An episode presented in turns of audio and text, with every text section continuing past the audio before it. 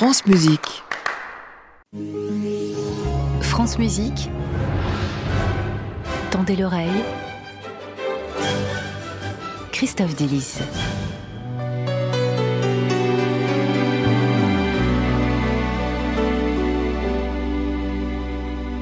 Je suis malade,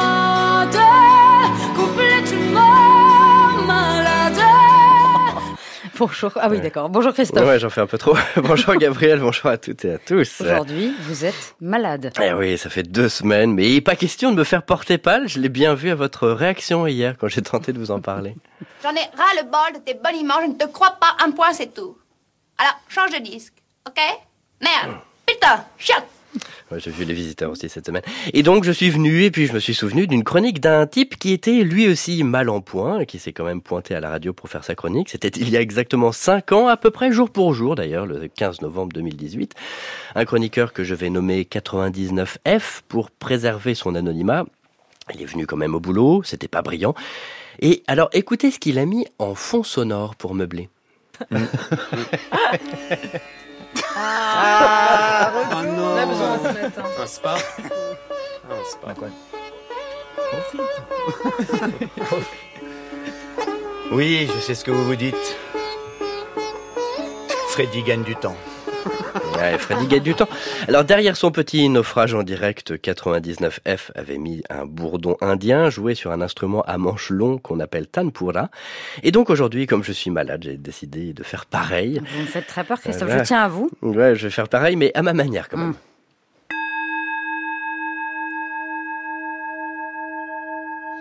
Ceci est un bol tibétain, euh, mais ce n'est pas pour meubler. Ceci marque le début d'une série de quelques chroniques que je voudrais consacrer à d'autres musiques que mes musiques habituelles. Après le jazz, la musique médiévale, la musique 17e ou 19e, je voudrais vous intéresser aux musiques du continent asiatique. Et donc, premier épisode aujourd'hui, Christophe, un Étrange. étrange enregistrement au Tibet. Oui, et alors déjà ça commence mal puisque le bol tibétain là que je vous fais écouter, qu'on met en vibration, en le frottant avec un maillet, tient plus du cliché New Age des années 70 que d'une réalité archéo-musicale. Écoutez plutôt ceci.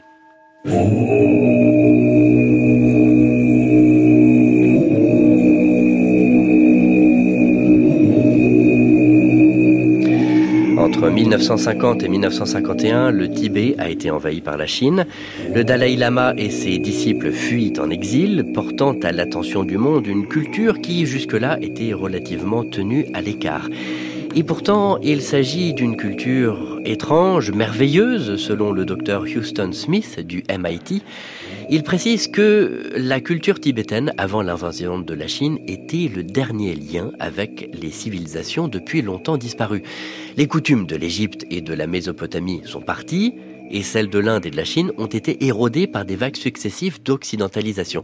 Mais celles du Tibet n'ont pas été affectées par le temps qui passe, protégées par les montagnes et des océans de glace. C'est en 1964, à 3 heures du matin, que la vie de ce docteur Houston Smith, docteur en religion, va changer. Un Un son a frappé mes oreilles.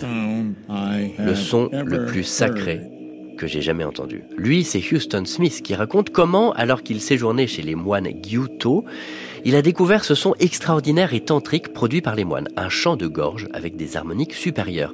Il se précipite avec son enregistreur et collecte ainsi quelques bandes qu'il ramène à son collègue du Massachusetts Institute of Technology.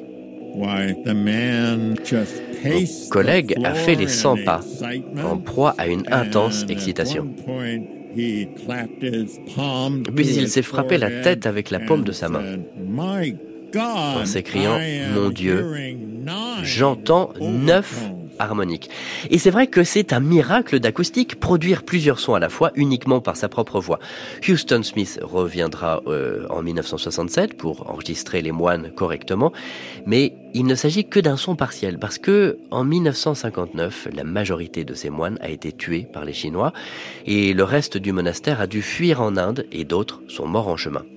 Alors que dans le monastère tibétain, il y avait plus d'une centaine de moines, Houston Smith n'a pu enregistrer que les survivants, une poignée de moines.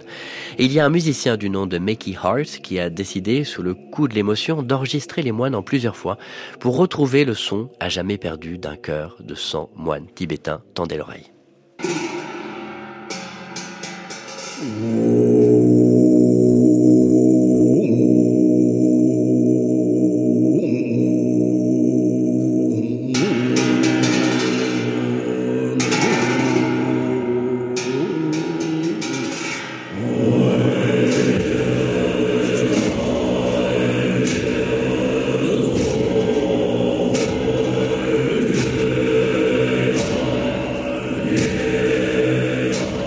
Chante-t-il Alors c'est un secret.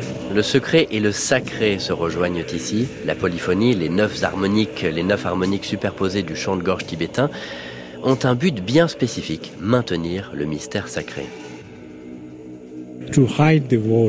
Pour cacher les mots au grand public, nous les dissimulons dans un son multitonique. Lui, c'est le musicien Nawang Kechog, le musicien tibétain exilé, qui explique que le Dalai Lama autorise les concerts de moines parce qu'il sait que les textes restent cachés par la musique. Et il sait que dans l'exil et la persécution, la visibilité de ces moines tibétains est quand même essentielle. Un grand merci Christophe Dillis, vous en Merci. êtes bien, bien tiré.